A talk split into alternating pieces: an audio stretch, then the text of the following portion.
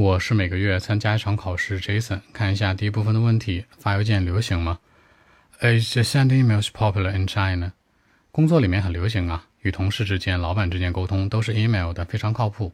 在大学里面交作业、论文报告什么的，给老师或者给导师也是这样的方式，所以它比较流行喽。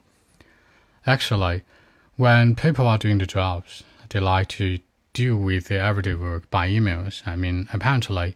They do it very often in life, you know, with their emails.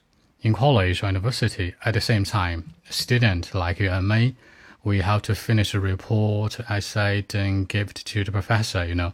Email is the best way, and of course, it's the only way to do so. You know, it's very important in our life.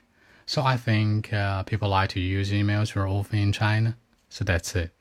那处理日常工作，deal with。那这里面注意处理没有用 do，说是 deal with。 经常这样，very often in life。那报告和论文，报告叫 the report，论文呢 the essay。更多文本问题，微信 b 一七六九三九一零七。